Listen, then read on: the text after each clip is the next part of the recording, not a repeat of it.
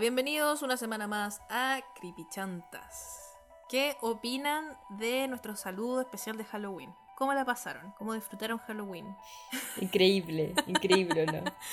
Una obra de ¿Sí o arte, ¿o no? Ni Mozart podría Nadie, hacer una wea No así. se atrevería nunca. Mozart, Bach, nadie, no los conocemos.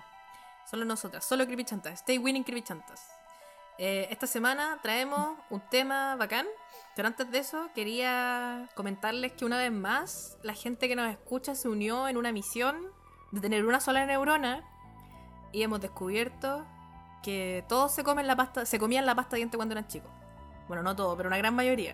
como que hice unas votaciones en Instagram y onda votaron así como 500 personas y de las 500 personas que votaron, como 400 se comían la pasta de dientes. y la campeona indiscutida es Mini Pep. Eh, un lujo porque igual era cara la Mini Pep. Y lo, después las otras campeonas indiscutidas que eran un poco más económicas, creo yo, era la Colgate, que venían tres versiones. Está la de la Barbie, la de Bob Esponja y la de Barney. En mi casa usábamos la de Bob Esponja. Y mi mamá me decía que si yo me comía la pasta de dientes, me van a salir dientes en la guata. Catalina, ¿tú te comías la pasta de dientes? Pucha, no. Sabia. Eres sabia. Me perdí. Qué bueno Me que no te la comiste. Yo creo que eso esa- nos dejó tonto a todos. la pasta de dientes. El flúor, hoy yo escuché el... Ah, pues sí, porque estuve desaparecida, po. pero escuché el capítulo la semana pasada y le tengo que decir a la Javi que una seca. La Javi. Muy bueno. Sabía mucho más que yo. ah. Catalina. te voy a retar. ah. No, no, no. No, no, no, pero lo que me decía la Cata es que la Javi había estudiado mucho y sí, po. Como que se notó mucho porque en verdad tenía mucha información que yo creo que cualquier dentista lo dejaría en calzones. Poto pelado. a poto pelado. Con tanta información. Eh, y estuvo muy, muy bueno. Y me alegra que todos hayan aprendido un poco de la odontología con la Javi. Sí. Quedaron todos para la cagada con lo de no tener que se- enjuagarse la pasta de dientes. Y quedaron, Sí, como po. que llegaron caleta de mensajes de gente así como que, weón, no puedo no escupirla, no puedo no enjuagarme la pasta de dientes, no puedo, pero lo estoy intentando. Me dio mucha Sí, risa. están acostumbrados. po. A mí también me pasó. Yo todavía no puedo. Lo intenté el otro día, pero es que me pasa que termino de lavarme los dientes y me dan ganas de tomar agua. Es como mi costumbre. ¿Cachai? Mm. Entonces como que claro, no la tengo que escupir, pero me la trago que al final es la misma hueá, como escupirla para adentro. Entonces, eh, terrible. Así que, pero estoy muy orgullosa de ustedes que sean todos, de nuevo, una vez más, todos unidos en una sola neurona comunal eh, para comerse la pasta de dientes. Y llegó un mensaje, yo no voy a decir nombre, no voy a revelar, pero alguien de 30 años nos mandó una foto, Catalina, que todavía usa pasta de dientes para niños y que se la come. Y te admiro? Caleta, a ti, joven que, que te comes la pasta de dientes ahora grande. Eh, te admiro por vivir la vida que tú quieres vivir. Y no vivir ante los prejuicios de los demás. Y no caer ante los prejuicios de la demás gente. Estoy orgullosa de ti. Sigue así. Eso. eh, ¿Qué me iba a decir? Ah, tenemos saludos esta semana. De nuevo lo anoté yo, así que perdón si es que se me olvidó alguno. Uno de Rocío Loyola para su, ami- para su amiguito Cuchara, eh, que está muy contenta de haberlo metido en la pasta de las cripichantas. Un cariño, eh, netamente solo por cariño. Y que sea muy feliz y TKM y los besitos y abrazos y muchas cosas bacanes. Así que un- unos saludos para ti, joven Cuchara. Me encanta tu nombre. y también uno de eh, Sumara, hija guion bajo, única guion bajo. ¿Te toma, Catalina? ¿Eres tú también? También eres hija única. Sí, ya, ya, pero no empecemos con. Yo no, yo no juzgo a la gente hija única. No, no, yo no, tengo nada en sí, contra de los me estáis jugando, me estáis jugando, me estáis jugando. Fúname. Eh, Sumara pide que le mandemos un saludo a su mejor eh, amiga que se llama Atenea. Qué gran nombre, Atenea. Oye, Qué, sí, qué buen lindo nombre. Ha tenido unas semanitas difíciles por la pega y la práctica, pero nosotras le entregamos moléculas de relajo. No entiendo cómo te relajas escuchándonos a nosotras, pero me alegra que te ayudemos. Así que un saludo muy grande. Un besito y un abrazo a Atenea. Qué lindo nombre, me gusta. Eh, ojalá llamarle Sí. yo a Atenea. Eso es todo lo que tengo. No, creo que no tengo nada más que decir. Ah, tengo una, una- un anuncio importante. Eh, este es un triunfo personal y estoy muy orgullosa de mí misma por esto. Eh, quiero contarles que Catalina, Catalina Gato, empezó a ver la Divina Comida. Eh, y quiero preguntarte cuál es tu capítulo favorito, Catalina. Y la ve todos los días, me manda capítulos. Me manda capítulos para que yo vea. Oh, mi capítulo favorito. A ver, ¿cuál podría ser? Oh. Pucha, es que el último que me acuerdo que vi que era chistoso era el del guatón de la fruta. Yo Por no eso lo me reí. Es uno de los favoritos de mi papi. Igual mi papi también me dijo, Cata, velo, es muy bueno. Y todavía no lo veo. Pero, pero lo voy a ver. Pero así como otro, otro favorito. Es que yo creo que uno de los mejores es solo el de la Marlene Olivarí porque tiene una cara de droga. Me encanta. es que es la Marlene Olivarí, sus caras culiadas de droga culiada, no te pasa. Me da mucha risa ese capítulo. Y me encanta Gloria Simonetti, yo no la cachaba. eh, y es muy así como Sí. buena onda, muy simpática. Es, muy buena onda para hacer como. Yo no la o sea, yo no la conozco, nunca he escuchado sus canciones ni nada, pero me da la impresión que como que era media famosilla para su época. Mm, Y como que siento que es muy sencilla, como Sí. para ser tan conocida, ¿cachai? Sí, es como una señora buena onda, así. Como que siento que Sí. es, es como la tía que te lleva a comprar helado. que te escondida. Sí, Sí, me gusta. buena onda, ¿no? Y pero la María Olivarí, weón. Las caras, las caras me, me encantan. Tiene unas caras muy raras. Sí, y el otro que tú me habías comentado era el de. Uy, estamos hablando pura farándula, que fome ya. Está bien. Es que acá a la Cata le encanta la farándula y a mí no me gusta. Entonces para mí igual es como fome, pero no importa. Se van a tener que aguantar, ya. Eh, y el otro de la Adriana Barrientos que tú me decías, pues que era un amor. Qué gran capítulo. Y yo lo vi y en verdad es tan amorosa la Adriana Barrientos. Mira la Luli diciendo que era Berta y Ultra, a lo mejor esto. ¿Viste? Pero igual estamos uniéndolo con estos capítulos. Y ahora tenemos más bases para decir si Adriana Barrento es parte del MK Ultra o no. Eh, yo creo que no. ¿Tú crees que es parte del MK Ultra después de haber visto su capítulo? Eh, no. Es demasiado simpática para Sí. ser del MK Ultra. Yo creo que la rancherita es parte del MK Ultra, que sale en ese capítulo. Ay, qué pesada esa Qué huevona más vomitiva. Qué pesada. Desagradable. A mí me caen como el hoyo los cuicos, pero. A mí igual, pero yo no diría la Pero- que dice solo que en un capítulo. Sí, ¿para qué? Así la wea innecesaria. Lo pensaría, pero no lo diría. Porque aparte no, porque Mm. va a salir en la tele, qué vergüenza. Eh, bueno, con esto damos por cerrada la sección Divina Comida. Y ahora sí nos tiramos de cabeza al capítulo de la semana. Eh, perdón por. No, en verdad no voy a pedir perdón porque me encanta hablar de la Divina Comida. Mi pasión. Esta semana vamos a hablar de los niños que recuerdan sus vidas pasadas o los niños reencarnados que les dicen. Que yo, cuando tú me dijiste que íbamos a hablar de eso, lo encontré fascinante. Es muy entretenido. De verdad, yo creo que esto es uno de los mejores temas que a mí me han, me han dicho que busque. Lo ¡Eh! encuentro muy, muy, muy interesante. Es muy bacán. Mm. Eh, yo había pensado en hablar de esto hace tiempo porque me lo había recomendado. Un día se nos ocurrió a nosotras dos. Así como podríamos hablar de esa weá. Y como que nos dio cosa porque, no sé, no sé nunca, no sé por qué no hablamos del tema.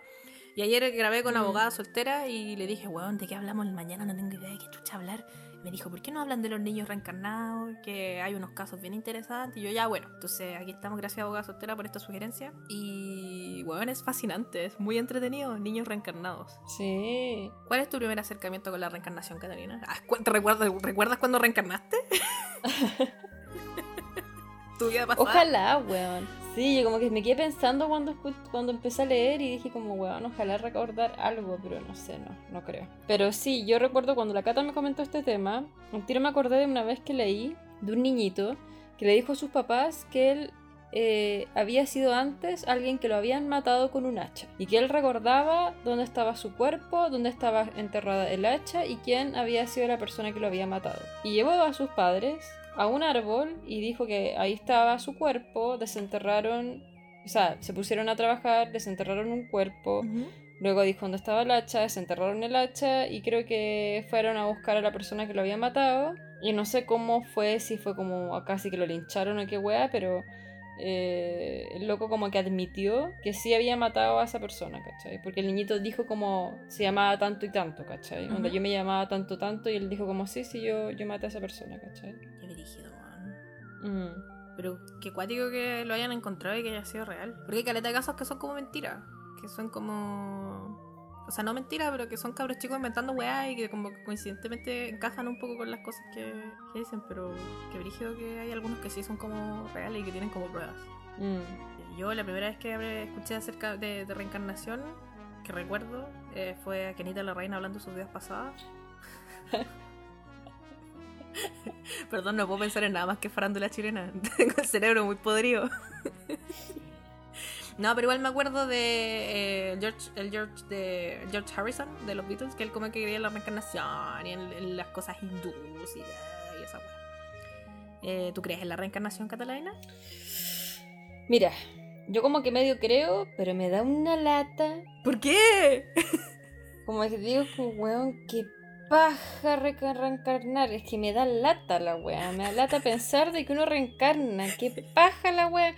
Onda, que tener que vivir de nuevo alguna weá, weón. Puta la weá. Qué lata más grande. Es como. Qué aburrido. Aburrido. Ay, Catalina.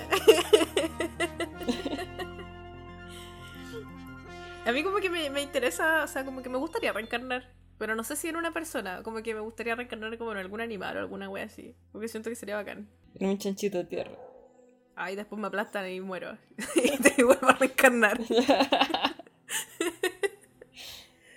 No, yo creo que uno reencarna, en- no sé, en verdad. Yo creo que en otras personas, pero qué terrible que, o sea, yo lo que había escuchado que la reencarnación se trataba como de purificar el alma. ¿cachai? Entonces como que uno iba como reencarnando para subir cada vez más al nirvana. ah, ya. Eso tenía entendido yo, ¿cachai? Pero como que no cacho, así pareciera que es como la reencarnación así, porque sí, porque why not, reencarnemos. Encuentro una lata así terrible, es que me pienso que me da una paja, es como... No, es que el solo hecho de pensar que uno reencarna y reencarna y reencarna es como... bueno, Que no se acaba nunca el ciclo de sufrimiento de estar vivo. Sí. Ah, puta. Sí, igual tenéis razón, que paja seguir reencarnando y tener que ser adolescente tantas veces. Qué terrible ser adolescente. No quiero ser adolescente. No, a mí me da más miedo en... no, a mí me, me pasa que me da más miedo como que uno, pucha, uno nace nomás, po. Sí, po. No podéis nacer en situaciones súper terribles, ¿cachai? En, bajo circunstancias, no sé, como que me da como nervio esa cuestión. Que uno no puede manejar eso, ¿cachai? Pero qué brígido igual nacer. Onda como... Qué brígido... Yo a veces pienso en esta wea, no sé si te pasa, pero yo como que no me acuerdo como de weas cuando era muy chica. Creo que es muy normal, como que estaba buscando esta wea, caché que hay, que como que uno entre los 5 y los 7 años como que pierde sus recuerdos de cuando era muy chico. Pero es como brígido perder esos recuerdos, así como, bueno, no me acuerdo, así como mi recuerdo más antiguo, no lo recuerdo. no recuerdo cuando como mis primeros años de vida y es muy raro. ¿De dónde, de dónde vengo? ¿A dónde voy? ¿Quién soy? Pucha, no sé. Pero hay teorías muy interesantes del tema de por qué uno nace donde nace y todo. Como que yo he escuchado cosas bien interesantes y ¿Cómo qué? como por ejemplo que las almas se pelean por llegar a la Tierra. Es como así un Battle Royale, ¿Cachai? así los Hunger Games de- Sí. del cielo. un Fortnite. No, pobre, pero no, no, pero lo que voy yo es como que es como un honor para las almas poder vivir una vida. Mm, ¿Cachai? Entonces como que las almas casi que hacen fila para poder bajar a la Tierra y poder vivir. wow, y tú aquí con paja.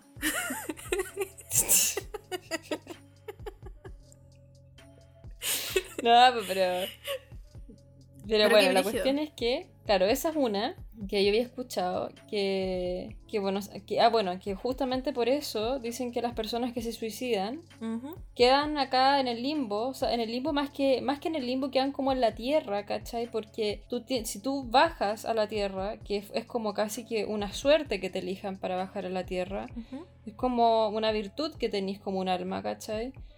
Eh, tú tenés como una edad que naturalmente deberías morir, por A, B o C razón, ¿cachai? Y si tú te suicidas, es antes de que tú deberías haber muerto, entonces tú tienes que cumplir tu ciclo hasta esa edad. Por ejemplo, si te matas a los Mm. 30 y tenías que vivir hasta los 60, te quedas 30 años acá en la Tierra cumpliendo lo que te quedaba de vida, ¿cachai? Uy, qué brígido. Sí. Eso era una cosa que había escuchado. Y lo otro que había escuchado era que las almas, arriba, como en, en la- arriba no sé dónde, en, en- en- la estratosfera no tengo idea, eh, como que deciden, ¿cachai? Como con quién vas a bajar, por ejemplo. Como que digamos que tenéis dos almas y una tiene un triángulo y la otra tiene un círculo. Ajá. ¿Cachai? Entonces, eh, el triángulo, por ejemplo, dice, ya, me voy a juntar con un círculo porque a mí me falta lo que el círculo tiene y el círculo le falta lo que el triángulo tiene, por decirte tú. ¿cachai? Entonces se ponen como de acuerdo, más o menos, para poder llegar a la Tierra juntos y en eso está, por ejemplo, que le diga, como que un alma le diga a la otra, como nace tú primero, para yo poder llegar después y que podamos como juntos en tal y tal cosas, como nutrirnos, ¿cachai? Como que esa es la cuestión, como que se ponen de acuerdo las almas para como interceder en la vida del otro de alguna forma que, que puedan como, eh, ¿cómo se podría decir? Como florecer en lo que les falta. Mira, como alma ¿Cachai? gemela. Pero es que no, como almas alma gemelas, gemela, pero, pero por ejemplo, claro, como que por ejemplo a la, a la alma le falta vivir algo en específico, ¿cachai?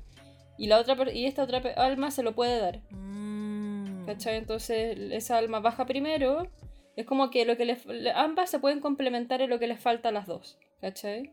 Mira. Pero no necesariamente en relación al amor, sino que simplemente son como cosas en la vida que tú necesitas que te pasen Claro. para poder como purificarte, ¿no? o no sé, para poder vivir esa experiencia y que, ¿cachai? Como que... Sí, pues, yo igual había escuchado bla, esto bla. Como que hay gente que cree que la, el soulmate, que no es lo mismo. Me carga la- la- el concepto alma gemela porque me gusta más el concepto soulmate, como compañero de alma. Eh, mm, no, eran no era necesariamente alguien que era como tu, tu pareja perfecta o tu amor de tu vida y la weá, sino que era simplemente alguien que como que tenía que darte esto mismo que estáis diciendo, pues como una weá muy importante en tu vida y hacer un cambio muy trascendental o algo que probablemente necesitabas en ese momento y que no era necesario que estuviera para siempre contigo. Eh, y es bacán Claro. pensar eso. Y obviamente lo pensé de todos mis ex. todos mis ex eran mis.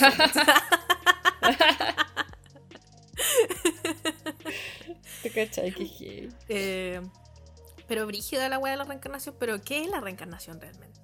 Mira, la reencarnación supuestamente es como una creencia consciente en que la esencia individual de las personas, como el alma o el espíritu, empieza una vida nueva en un cuerpo y forma física diferente después de la muerte biológica. Eso es como la reencarnación de por sí. Ujú. ¿Cachai? Como que el alma o el espíritu pasa a otro cuerpo y vuelvan a... Bueno, no es que vuelvan a ser, sino que el alma puede como vivir nuevamente. Porque, por ejemplo, los budistas no creen en la reencarnación, ellos creen en el renacer. Ah, no es lo mismo. No, ¿Qué? ¿En qué se no es lo mismo. Yo creo que más que nada es como que la reencarnación, como que es como que el alma pasa de un cuerpo a otro, simplemente. ¿Cachai?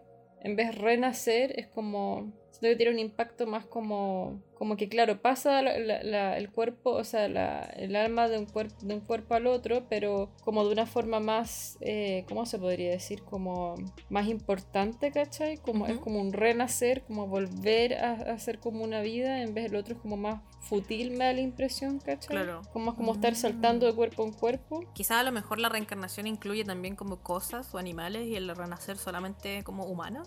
¿Puede ser? Así que me pillaste, no cacho. Yo tampoco lo sé. Pero me suena como algo por ahí, yo creo. Mm. Pero fascinante. Es que lo que yo vi, o sea, lo que yo leí era que el- los budas no creen en la reencarnación porque no creen en el alma. ¿Cómo así? No sé. Qué raro. Hasta ahí, hasta ahí me quedé. Es como. Por eso no creen en la reencarnación. Es como este, este como, no, no sé qué wea si es un dilema médico, no tengo chucha idea, pero me acuerdo que eh, sí como que tenéis que hacerle el trasplante de cerebro a alguien y le ponéis el cerebro de una persona a otra persona, esa persona con qué personalidad despierta, si con la personalidad del cerebro o con la personalidad del cuerpo. Y bueno, no sé. ¿Dónde estoy? ¿En qué parte de mi cuerpo estoy yo? ¿Quién soy? Brígido, ¿no? La cagó. ¿Y cómo nace esta wea de los cabros chicos reencarnados? Que es como acuático. ¿De dónde viene? ¿Qué chucha? No sé, yo solo sé de un señor que empezó a investigar esto, que nació en Canadá en 1918, se llama Ian Stevenson. Yo creo que él es el principal como impulsor de esto de los niños de eh, reencarnados. Ahora no sé cómo él se enteró ni nada, pero él se dirigió principalmente a los países del sudeste asiático, Mm. Tailandia, Myanmar, Myanmar, Miau miau. Myanmar o Birmania o la antigua Burma, porque ahí era donde más se registraban estos casos. Mm. Y el tema es que en ciertas partes de Tailandia no es raro que estos niños aparezcan, ¿cachai? Como que se lo toman muy de nor- como normal. De hecho, ellos a los mismos fallecidos les, les ponen como, como un, eh, ¿cómo se podría decir? Como marca en el cuerpo en distintas partes, por ejemplo en la cabeza y en el pecho. Para poder reconocer si reencarnan, ¿cachai? Porque la, probablemente la reencarnación va a tener las mismas cicatrices como en la, en, en, en la frente y en el pecho, ¿cachai? Claro. Entonces para ellos no es raro, como que para ellos es súper normal que la gente reencarne. Yo creo que ahí fue cuando él como que le empezaron a llegar quizás este tipo de cosas y, y se fue a sapiar, po. Qué bacán. ¿Cachai? Puta, me gustan caleta los países donde la cultura, eh, la creencia en la reencarnación. Como que a mí me gusta, eh, a diferencia tuya, me gusta igual el concepto de reencarnar. Como que me da mucho nervio el pensar en que después de que uno se muere no hay nada. O que, que hay así como flotando. O que te tenés que ir al cielo a estar con un montón de huevones que en verdad no conozco. Así que terrible hablar con gente que no conozco. Entonces como que me, No, me- sí me que gusta el concepto de la mm. reencarnación. Eh, siento que el cristianismo nos ha arruinado la vida y nos dio este concepto de irse al cielo o irse al infierno. Y lo odio. Entonces ojalá en verdad eh, reencarnar. Mm. Qué brígido, weón. Y hay caleta de casos. Yo en mi investigación, eh, ah, en mi investigación, eh, encontré que, por ejemplo, en la Universidad de Virginia en Estados Unidos, que es una de las principales, como que ve esta weá, y es brígido porque yo vi un documental de esta weá, que está en YouTube, está en inglés, sí, por si lo quieren ver, pero como que si buscan así como en inglés niño reencarnado, es la primera weá que va a aparecer en los resultados. Y ahí cuentan que esta Universidad de Virginia, este documental es antiguo, es como de los 90. eh, tiene más de 2.700 casos de niños reencarnados del mundo. Y que vienen de Estados Unidos y de Europa, pero que la mayoría viene de donde decís tú, pues, de, de, de sudeste asiático. ¿Se llama sudeste asiático? Bueno, de, Sí. de la parte de Asia que no es China, ni Japón, ni Corea. Y claro, pues y ahí creen en la reencarnación, pues entonces como que explicaban que los niños como que, que tienen estos pensamientos y estos recuerdos, le, la- culturalmente son más aceptados porque ah, culturalmente es aceptada la reencarnación, entonces como que les dan como más alas Mm. para que sigan hablando el tema y les creen, pues. A diferencia de Estados Mm. Unidos o Europa o el occidente en general, donde como que a uno no lo pescan mucho si es que decís que eres reencarnado. Y cuando eres adulto y hablar de la reencarnación y las vidas pasadas, te miran como un loco culiao. Yo en verdad lo haría. Yo Mm. miraría a alguien que habla de sus vidas pasadas grandes, así como, ya, cállate, buen pasado mierda. Ya, pero si fuera una persona chica. Si fuera un cabro chico me daría más miedo que la mierda. Un sobrino, un No, sobrino me a cago entera. hablando esa wea. Me cago. Weón, qué miedo. Brigio, porque la gran mayoría de los casos son entre los 2 a los 4 años. Sí, po. Porque ya a los 6 años ya empiezan a perder como lo, lo que decía la Cata antes, los recuerdos y ya tipo 7, 9 ya no se acuerdan. Mm. Es brígido que, que hablen, porque como que lo cuático de esta wea es que hablan de sus muertes, onda de cómo se murieron y relatan muy gráficamente de la forma en la que se murieron. Y es como cuático que pensar que un cabro chico que no tiene como concepto de la vida y la muerte, o de la violencia, o de cómo te morí, o de, no sé, que te atravesó un camión, no sé, que cuente estas weas así como que Mm. sí, sí, iba andando, iba andando en bici, me atropellaron y me morí, pero aquí estoy de nuevo. Qué wea. Mm, Es muy raro. No, brígido, Y... brígido, brígido. Y hay como dos variantes de, de esta weá de los recuerdos de los cabros chicos. po. Una es que el niño recuerda ser alguien de la misma familia que falleció. Que está la tontera que nosotros tonteamos en, en algunos capítulos. Eh, no, la, la- la otra variante, perdón. Eh, la otra variante es que un niño recuerda ser un desconocido. Que está la tontera que nosotros con la gata tonteamos a veces, que es como que, bueno, si se murió un asesino en serie el mismo día que naciste tú, tú eres ese asesino en serie. Em, por esta tontera creemos esa wea. O sea, no sé, bueno, yo creo esa wea. no sé si la cata lo creo o no, pero es chistoso sentir con eso. Y eh, como que hay un. En este documental que vi, como que muestran un caso. Muestran dos casos de un cabro chico que se llama Harley. Que él recuerda.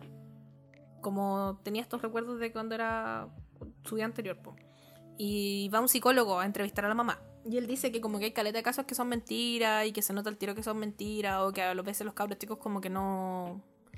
Como que están inventando weá. Y lo que pasa es que eh, después seguí buscando y en la Universidad de Virginia en estudios que han hecho ahora hace pocos años, cuentan que muchos papás cometen el error de cuando los cabros chicos les cuentan estas cosas empiezan como a preguntarles weá. Así como, ya, pero ¿y Mm. cómo te moriste? ¿Y te dolió? Y weas así. Y eso es como incorrecto porque el cabro chico como que empieza a inventar y deja como de recordar de verdad supuestamente, ¿cachai? Y como que aquí y ahí se da Mm. la weá de que inventan tonteras y al final como que los papás les compran y después van a hablar la tele y ganan plata y es muy raro.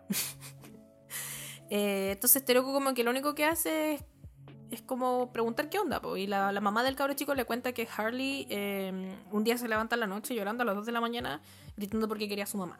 Y la mamá llega y le dice, aquí estoy. Y luego le dice, no, no, a mi mamá, a mi mamá de verdad, no tú así. Y es como, weón, qué wea.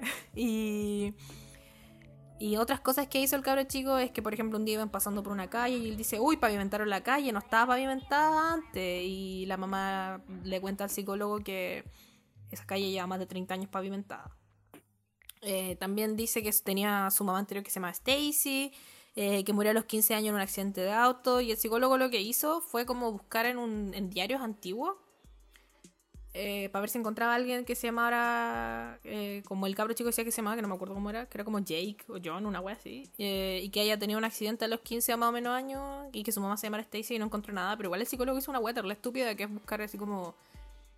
Yo lo encontré ridículo, porque se supone que si el cabro chico decía que eh, la calle llevaba más de 30, la calle estaba pavimentada y llevaba más de 30 años pavimentada, debería haber buscado los diarios de hace más de 30 años. Y el psicólogo buscó Sí, los po. diarios de hace más de 10 años nomás. Entonces yo creo que ahí te falta suscribirte a Mercurio. Joven psicólogo. y queda así como guau. Y el otro caso que cuentan, que este lo encontré fascinante porque este lo han nombrado en otras partes, no solamente en este documental, es el caso de una niña que se llama Puri, Purnima Ekayake. Hoy tengo la, no me entiendo mi letra. Perdón, espérenme un segundo. Eh, ¿Dónde estás, Purnima? Se llama Purnima Ekanayake, que es una niña de Sri Lanka, eh, el país del té. Y caché que ella cuenta, y esto sale en el documental, eh, dice, y cito, después del accidente pude ver lo que me estaban haciendo. Mi hermana lloró mucho y vio una fotografía de mi cadáver. No puedo recordar mucho más después de eso. Estaba en la oscuridad y después vi una luz y luego había renacido. Y, esta niña empezó a hablar de esto cuando tenía 5 años y lo extraño de su caso es que ella con 12 años al momento del documental eh, aún recordaba todo y lo recordaba así con plena claridad y toda la weá y como que le cuenta al loco, sí, yo tenía, eh, era un, hacía incienso y me llamaba Ginadasa, Genadasa, una weá así se llama, que era un hombre. Y este loco como que tenía una familia que hacía incienso y que vivía más de 140 millas de donde vivía ella ahora. Y Ujú. caché que fueron a buscar a la fueron a buscar a este pueblo que se llamaba Colonia, que eh, estaba a más de 140 millas, que no sé cuántos son kilómetros. Y fueron a buscar, y en ese pueblo había solo una familia que hacía inciensos. De la marca que. Porque ella también se recordaba las marcas, no me acuerdo la marca, era como. No sé, este club. inciensos este club. Eh, y iban a, a este pueblo a buscar a la familia que hacía incienso. Y había solo una familia que hacía estos inciensos. Y les preguntaron qué onda. Y había un hombre, y ellos tenían un hijo, pues, que se llamaba Gina Daza y que había fallecido en un accidente de automóvil. Él andaba en bicicleta y lo atropellaron. Y le rompieron todas las costillas. Y ¿cachai? Que la cabra chica, la purina, la purina, Purnima, eh, tenía marcas de nacimiento en el lado Purina izquierdo- Dog Show. La Purina Dog Show. tenía marcas de nacimiento en el lado izquierdo de su pecho. Que eran donde les habían quebrado las costillas al, al loco cuando falleció, supuestamente. Eh, y Purnima conoció a esta familia como a los 6 años. ¿Cachai? Antes de eso ya no los había conocido, no sabía quién eran, no, no tenían, no tenían contacto alguno. Y después de conocerlos, ella, la Purnima vio a la hermana, que era su hermana chica cuando era su día anterior, supuestamente, y la vio y le dijo así como que, oh, tú eres mi hermana, y le- como que le dio unos besos, así, ah, unos besos buenos. Y le dijo si te extrañé tanto, y la weá, y como que los reconoció a todos, y se reconoció a sí mismo en la foto. Y es muy raro. Qué heavy. La cagó. Y también. eh, ¿Qué más? Ah, pues eso. Y eso es lo que me dejó más para la cagada. De que, de la- lo de las marcas de nacimiento. Porque es como una constante al parecer en esta wea de los niños reencarnados que tienen marcas de Sí. nacimiento. ¿Tenéis marcas de nacimiento tú, Catalina? No, Yo tengo. no tengo ni una. yo tengo ¿En una en la serio? guata. ¿Dónde tenés? Una en la guata al lado del ombligo, te cachai, me morí apuñalada. Así me, me, me enterró un fierro y por eso tengo una marca de nacimiento en la guata. Oh, no, y no tengo ni una. Oh, ojalá en verdad no ser una niña reencarnada. Ah, una niña, soy una vieja ya. Una, una señora, no soy una vieja, soy una señora. Y se, re- se repite caleta en distintos casos que también los niños representan como fobias eh, relacionadas con su muerte o que le tienen miedo a weas que no tienen nada que ver como el contexto en donde viven, onda como que nunca han subido a un edificio pero le tienen miedo como a las alturas o a los edificios, o nunca han volado y le tienen como terror a volar. Como fobias muy que no, que son como sin explicación muy raras. Bueno, las fobias de por sí son sin Mm. explicación, pero eso. Y la Universidad de Virginia, eh, yo aquí esto no entendí muy bien porque no, no, no sé nada de psicología y espero que se entienda que yo no sé nada de psicología porque no somos psicólogas. Pero la Universidad de Virginia dice que eh, recomiendan no, hipno- no hipnotizar, eh, no hipnotizar a los cabros chicos. Y, eh, porque como que, por lo que entendí, si los hipnotizáis, como que los podéis convencer de que son así como, puede, si es que el caso no es real, ¿cachai? Como que los podéis convencer de que son la persona anterior y como que les cagáis la vida para siempre. así. Entonces como que no hay que hipnotizarlos para tener, re- para tener Mm. regresiones y que recuerden su vida anterior. Que es como muy mala idea. Qué heavy. Sí, y es brígido que en este documental de los 90 la Universidad de Virginia era como pionera en la weá y que ahora en 2021 siguen haciendo como investigaciones y papers sobre la mierda de, lo- de los niños reencarnados. Me sorprende que una universidad Que mira, yo creo que era la, yo creo que era la universidad era como la principal porque Ian Stephenson, que fue el señor que hablé antes, fue el cate- fue catedrático de la Universidad de Virginia. Ah, mira. Entonces él Ah. tenía ahí como tenía como un, un- ¿cómo se podría decir? Como una facción en la universidad, como que se llamaba no recuerdo, pero era así como Niñosreencarnados.com. no, no, no, era como ¿cómo se llamaba? Como Ay, no sé, como un- una subdivisión que era como de parapsicología, ¿cachai? Y una cuestión así. Ah, Pero mira, yo te puedo decir un poco más de, de este señor, de por qué se interesó. Que dice como que la prima- principal motivación de él para abordar cuestiones cercanas a la parapsicología era como la posibilidad de estudiar empíricamente la existencia de un componente inmaterial de los seres humanos. ya. Porque por ese, por ese lado se fue. Y fue, ahora aquí está, pues, fundador de la división de parapsicología, que cambió de nombre a División de Estudios de Personalidad y luego División de Estudios per- per- per- Perceptuales. Perceptuales. Escribió en 1967 cuatro volúmenes de casos cuidadosamente documentados de niños que afirmaban recordar vidas pasadas en la India, Sri Lanka, Líbano, Turquía, Tailandia y Myanmar. Caleta. Y él fue el que documentó como 2.500 casos, que era lo que tú hablabas. Oye, loco brígido igual. Y dice, dice que fue como muy cuidadoso con, con la cuestión. Onda, no fue así como, ah, ya, un niño dice que es reencarnado y démosle. Como que le hacía muchas preguntas, ¿cachai? Mm. Como que pasaba por serie de, de preguntas. Y Jim Tucker sigue los pasos de Stephenson y entre ellos han compilado más de 2.500 casos y el 70% de ellos calzan con una muerte violenta o de forma antinatural, la gran Mm. mayoría. Eh, niños pequeños de alrededor de 2 a 3 años recuerdan vívidamente vidas anteriores y por lo general estos recuerdos desvanecen, se desvanecen alrededor de los 6 años. Y los niños involucrados presentan todas las características de estrés po- postraumático, que eso es lo más Ah. heavy. Ay, no, qué pena. Y es como, como un niño que no ha vivido nada, ¿cachai? En relación a eso, puede tener estrés postraumático. Sobre todo cuando han tenido como muertes de manera compleja, como asesinatos, ¿cachai? O, o algo violento, están con estrés postraumático por lo general. Mm, qué pena. Y durante años Stephenson se ocupó de niños nacidos con marcas, que esto es lo que habláis tú, o defectos de nacimiento, que parecían guardar semejanzas muy significativas con las personas fallecidas que constituían presumiblemente su personalidad anterior y que habían muerto de accidentes asesinados. Acá hay ejemplos. Por ejemplo, una niña nacida con dedos, con, eh, dedos deformados que recordaba haber sido un hombre cuyos dedos habían resultado mutilados en un accidente. Después un niño con protuberancias en las manos derecha que afirmaba haber sido un hombre de otra aldea que había perdido los dedos mientras cortaba hierba. Joven con una marca nacimiento redonda como el orificio de una entrada de bala en la parte posterior de la cabeza y otra marca algo más grande e irregular como el orificio de salida en la frente que rememoraba vida de un profesor que había sido asesinado de un disparo en la cabeza. Ay, weón, no. Entonces, eh, y hay otra niña, que era el más heavy, que recordaba haber tenido una operación a la cabeza, como Ya. cerebral, y ella tenía una circunferencia de 3 centímetros de grosor alrededor de toda la cabeza. ¿cachai? Como una línea, que era de 3 centímetros de grosor alrededor de la cabeza, ¿cachai? Entonces, eh, como que estos casos pusieron en relieve que el fenómeno no solo consistía en recuerdos, sino que las marcas representaban como una evidencia tangible que se conservaba algo del difunto que podía condicionar el desarrollo fetal. Sí, porque viene como desde el feto, pues, weón. Mm. Como brígida esa cuestión, onda, es como tener marcas de nacimiento, es como una cuestión más allá, ¿cachai? No es como solo mental. Qué dirigido, weón. Si es que alguno de ustedes que nos está escuchando sabe por qué se producen las marcas de nacimiento eh, científicamente explicado, explíquenos por favor, porque yo no, no entiendo. ¿Por qué? Brígido. Y Tucker también lo que hizo fue eh, la escala de fuerza.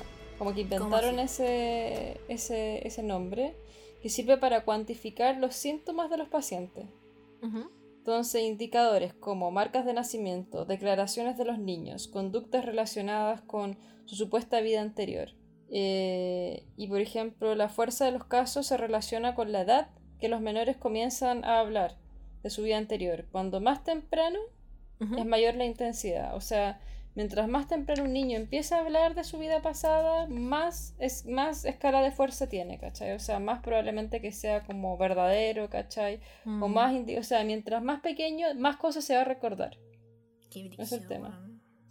Además, la intensidad de la emoción que los niños muestran cuando relatan sus recuerdos y el grado de, de parecido facial entre los niños y los individuos fallecidos refuerzan la idea de que conservan una especie de residuo. Es el tema, como que tienen como un residuo, ¿cachai? De la Mm. vida anterior. Otro trabajo consistió en el análisis de recuerdos de sucesos que se habían producido entre la muerte de los de los eh, de las presuntas personas previas y el nacimiento del niño, lo que se conoce como transición de vidas. Y aproximadamente el 20% describían acontecimientos como funerales de sus antecesores o actividades que se habían desarrollado familiares cercanos. Quienes conserva- conservaban recuerdos de estos intervalos proporciona- proporcionaban mayor número de datos verificables acerca de cómo era su vida anterior y sobre su muerte que quienes no los recordaban. Y esta cuestión es brígida porque supuestamente cuando una persona muere, ve el túnel, ¿cachai? Personas que han como devuelto la vida dicen que ven un túnel, que se han topado hasta con Dios, ¿cachai? Que han visto sus personas, eh, las personas que siguen fallecidas, ¿cachai? Que se reúnen con estas personas. Y el tema es que los niños que reencarnan también han visto eso. Qué. ¿Cachai? También dicen que hay un túnel, también dicen que han visto sus familiares, ¿cachai? A los familiares, por ejemplo, de las personas fallecidas, pues, ¿cachai? Su, su, su, su- los familiares de la vida anterior. Mm. O que también se han reunido con dioses, ¿cachai? En las creencias que ellos, ellos creían, ¿cachai? Y Mm. ellos reescriben eso. Eso es lo que se eh. llama como, como la transición entre vidas, ¿cachai? Claro, pues, igual brígido que se acuerden, porque los cabros chicos no tienen concepto de eso. Y más allá de eso significa que la reencarnación no es solamente pasar de un cuerpo a otro, ¿cachai? Mm. Sino que hay algo al medio. Bueno, estoy para la cagada. No quiero ir a ese algo en medio. Quiero morirme y despertar.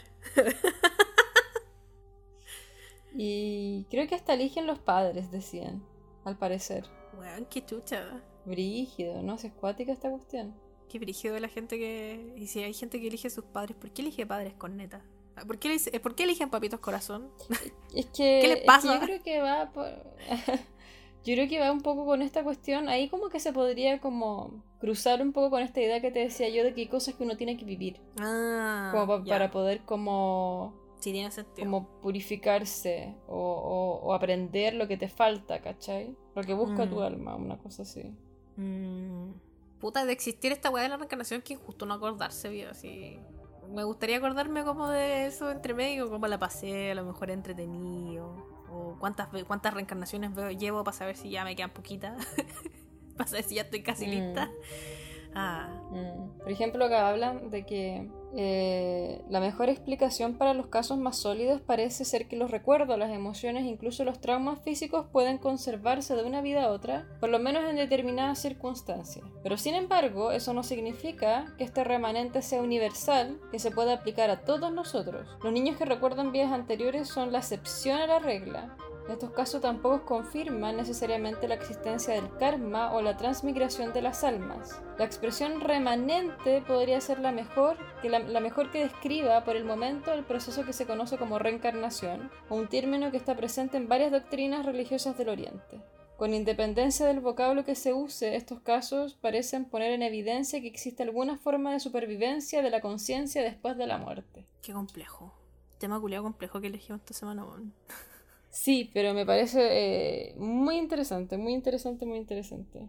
Me gusta mucho esa cuestión como de, de pensar de que hay, más que que uno reencarne, cosas así como uno se topará con gente de otras vidas, si es que fuera así. Eso. Yo escucho, yo escucho mucho esa weá de que hay gente familiares que reencarnan en los hijos y los abuelos en los papás y toda la cuestión. Mm.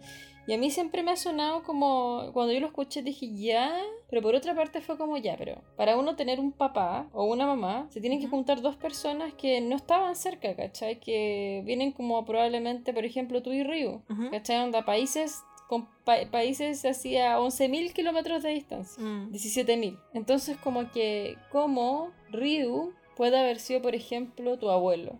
Claro. ¿Cachai? Como que yo no entiendo esa dinámica culia, ¿cachai? O que tú seas el, el, el, bisabuelo de Ryu, Qué perturbante. ¿cachai? Es como que esa weá no la entiendo, ¿cachai? Onda como que Mm. generalmente cuando dos personas se unen vienen como de, de distintas partes, ¿cachai? O sea, en Chile lo mismo, pero vienen de distintas como familias. Entonces como uno puede ser la reencarnación de una línea, a eso voy yo. Claro. ¿Cachai? Como es- suena muy fácil, como, ay, tú, tú eres la reencarnación de tu abuela y qué sé yo, pero ya tu abuela venía de un linaje y tu abuelo venía de otro linaje que se, que se encontraron y hicieron una familia para abajo, ¿cachai? Pero no sé, no sé si me entendí. Sí, sí, entiendo lo que voy. Solo puedo pensar en que a lo mejor somos todos primos. Todos somos Opus Dei, todos somos primos y nos casamos con nuestros primos. Todos somos cuicos. todos somos UDI. Qué asco. Ay, qué brígido. Pero sí me hace como más quizás como, no sé, es que cuando yo escucho a esta gente que habla como de las almas y de que eligen arriba, eh, arriba, no sé, abajo, arriba, al lado, al otro, no tengo idea, en la estratosfera, eh, no, no tengo idea ya, pero en otro plano. Eligen como, como que esa weá me hace más, más sentido, ¿cachai? Porque siento que hay cosas en la vida que uno igual lo marcan de alguna Mm. forma como súper importantes así en, en tu vida. Y quizás esas son las cosas que tu alma o no sé qué hay, no sé si es alma o, o espíritu, no sé, pero quizás son cosas que tú tenés que vivir en determinadas circunstancias con determinados seres, ¿cachai? En específico. Mm. Y quizás eso sí fue como la idea de antes, ¿cachai? Como Claro. que sí fue decidido anteriormente, ¿cachai?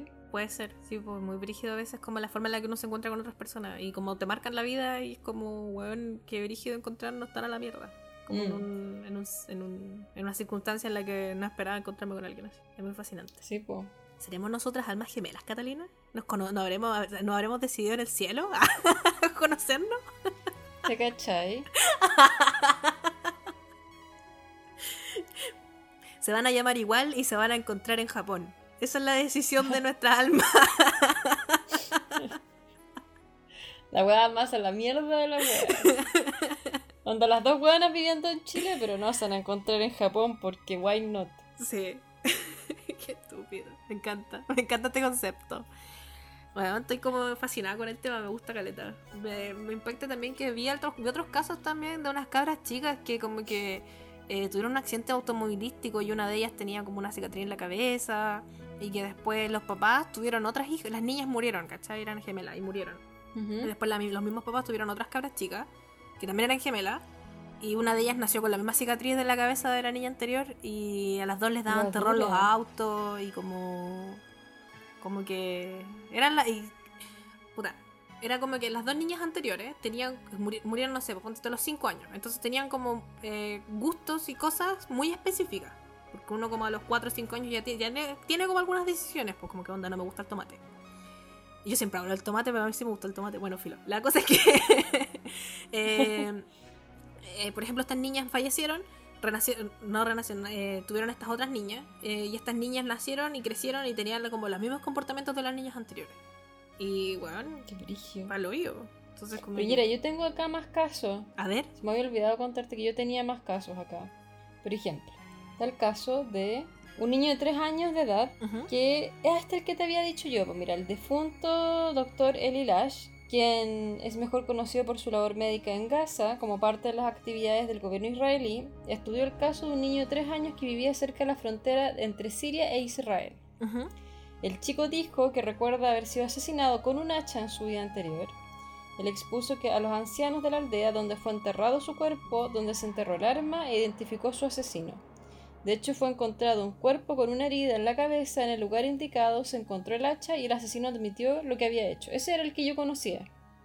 ¿Cachai? Después hay otro que es eh, Semi Tutusmus, que nació en la aldea de Sarkonak en Turquía y cuando empezó a hablar dijo que su nombre era Salim Fesli. Y la madre de Tutusmus tuvo un sueño mientras estaba embarazada en que un hombre parecía identificarse como Salim Fesli y tenía un rostro ensangrentado.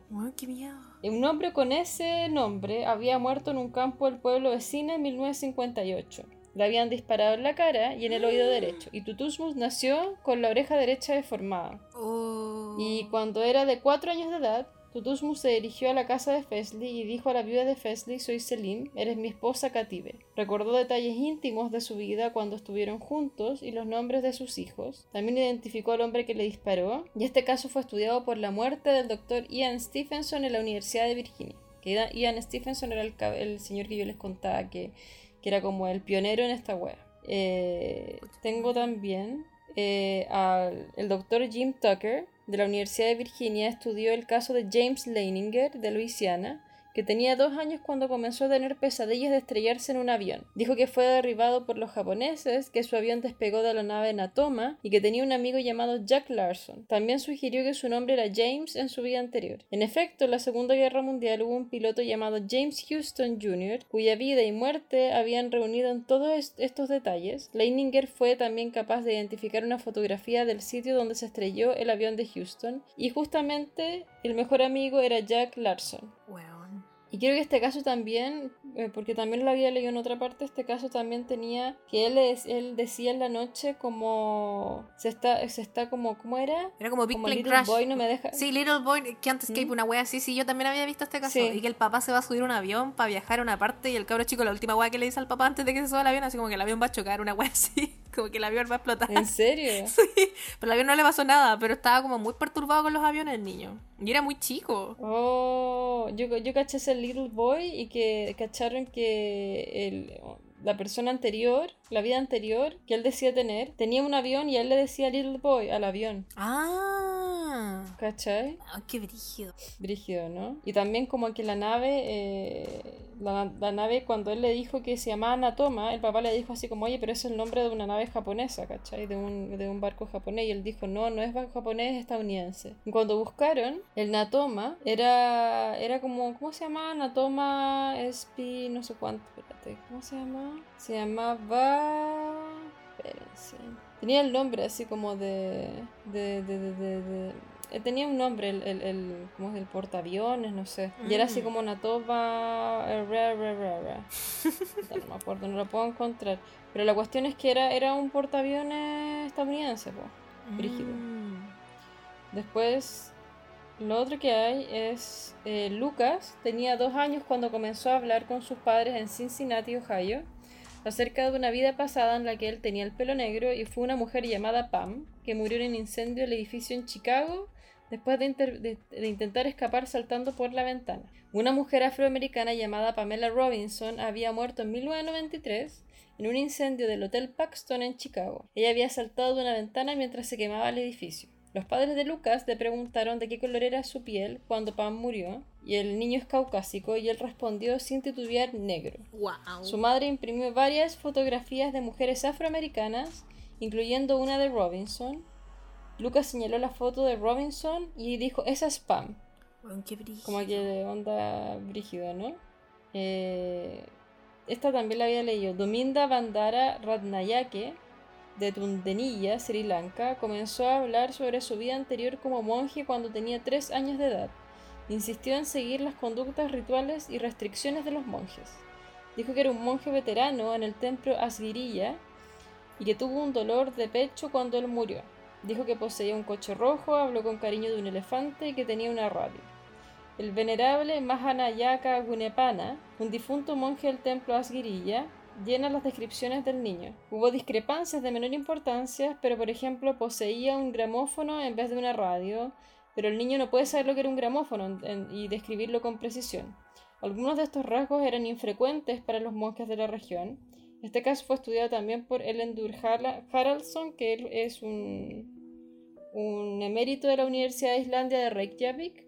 Ah, y, el mismo, ese este mismo que está, perdona que te interrumpa, ese mismo que estáis diciendo también estudió el caso de la Purima, de la, de la Purina ¿Sí? El mismísimo, el, Haraldsson. También en Sri Lanka, po. Sí. Sí, po. Anduvo por todo, se hizo, el este tour, el tour de los niños reencarnados en Sri Lanka. No, y este caso también yo había leído otra cosa, este caso, que el niño sabía hablar, creo que Pali se llama, una lengua que solo conocen los, monjes budistas y se demoran años en aprender, y solo lo hablan los monjes oh. budistas. Y el niño entendía y hablaba Pali. Qué brígido. ¿Cachai? Entonces era como otra bola. Ese igual se da harto en los niños reencarnados, como que hablan otro idioma, que es imposible que sepan hablar. Pues, Brígido, ¿no? Eh, y eso creo que tengo. Estoy como en shock. Esto, esto, estos son los que se sabe. Me pregunto si seremos nosotros niños reencarnados. Pucha, si ellos recuerdan, probablemente todos seamos reencarnados, simplemente que no recordamos. No, no recordamos. Pero nunca, nunca he pensado que a lo mejor tú eres un niño reencarnado y que, no, y que lo olvidaste no va. A mí me pasa de que a mí me pasan guas muy raras. Entonces, eh, más allá de estar reencarnado, ¿no? Como que siento que me pasan guas tan raras. Hubo muchos años que me pasaron guas muy raras. Y era como que me indicaran cosas, ¿cachai? Y mm. siento que yo seguí el, el, camino de las cosas que me indicaban. Y me mostró una wea bien interesante, ¿cachai? Como que entonces como que hay algo siento yo. No sé qué es, pero es como que moviera hilos, ¿cachai? De alguna forma u otra. Mm. Entonces no, no me parecería raro que tuvieran de, eh, reencarnaciones en todos nosotros y que simplemente no nos mm. acordamos, ¿cachai? Como que no me parece tan descabellado, es el tema. Por las guas que me han pasado a mí. Sí, a mí tampoco me parece tan descabellado. Porque yo cuando chica recuerdo, weón, como que no sé si esto a lo mejor lo vi en una, lo, lo vi en una película y como que lo copié o si lo dije yo así como por, por tonteras mías. Pero recuerdo haberle dicho a mi mamá en algún momento, o a lo mejor no sé, mi mamá después me va a decir, ya, estoy inventando weas. Pero no sé, tengo muy vivo el recuerdo de haber en algún momento pensado o haber dicho que eh, yo como que veía las cosas desde el cielo antes de nacer. Como que, así como que no, si yo antes de venir así elegir esta wea, es como que yo vine para acá porque yo quise. Una mala decisión.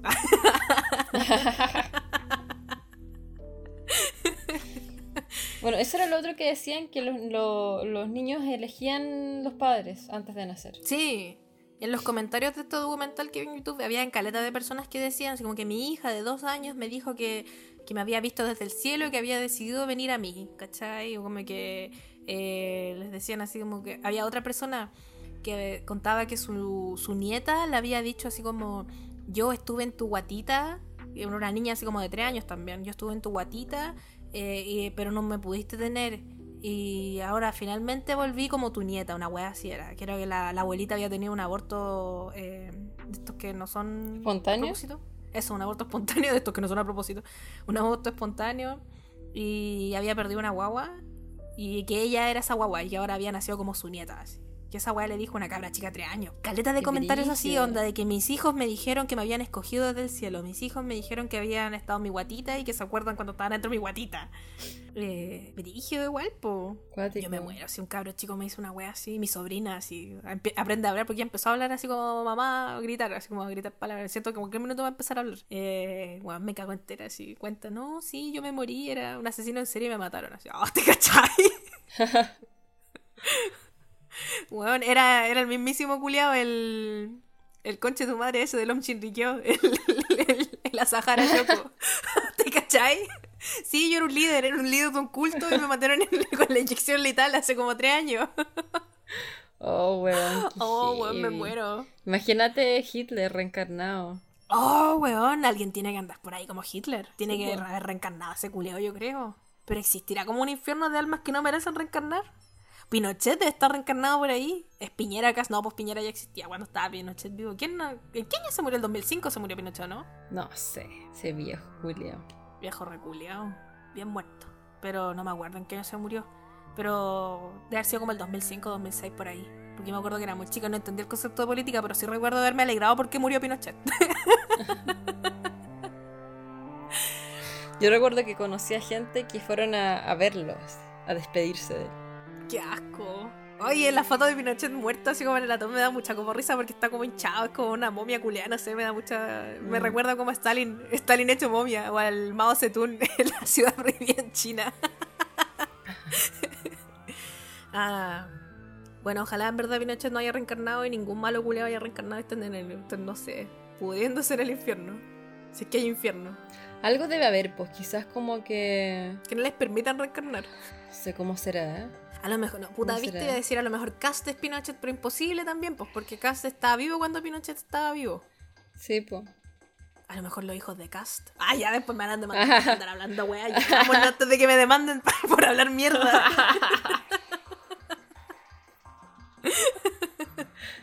Ah, pero lo único que tengo para pedir, eh, si es que hay alguien ahí afuera escuchando, que está escuchando este podcast, alguna entidad divina que está escuchando esta weá, si me muero, por favor, mándenme a reencarnar, no sé, en algún millonario culiado, no sé, alguna weá así, para no tener que ser pobre nunca más. Gracias. es lo único que te pido, vida de la di- divina divina comida, no, no es la divina comida. Eh, deidad de las reencarnaciones, por favor, hazme reencarnar en alguien millonario. Gracias. ¿Tiene alguna petición Muy que hacer. Catalina, antes de retirarnos? ¿De reencarnar? ¿Mm? No, que tú no quieres reencarnar, pero bueno, no me, pide que no, re- no, No, pues no, qué paja, Dios mío, qué lata la weá, no, no, ya mucho. A mí sí me dijeron una vez, en la U, una persona vino de la nada y me quedó mirando. Y no me dijo ¿Ya? nada, me quedó mirando así, con cara como de sapo. Y después tuvimos que hacer un trabajo juntas y me dijo como, oye, Cata, yo como que sé ver así como, no auras o cosas así, pero me dijo como que Ujú. había hecho un curso como para sentir energías, no sé qué bola era, era una cuestión como que Ujú. cachaba algo. Y me dijo como que yo cuando te conocí me di cuenta que eras un alma extremadamente antigua. Weón, eres una señora. ¿Una qué? Una señora. Una señora. eres un alma victoriana. Eres la mismísima María Sí. Antonieta. Me dijo que era una alma muy muy antigua. Qué Y brígido. recuerdo que otro loco que conocía, yo tuve un sueño muy extraño, que lo recordaba así muy vividamente, era brigio, y todavía me acuerdo del sueño. Y le conté un loco, que también creía en Arcaleta Wea. Y le conté el sueño y me dijo, oye, tú lo que me estás contando es como, es como, ¿cómo fue? Es como antes de la guerra de los, los de los lemurianos con los atlantes.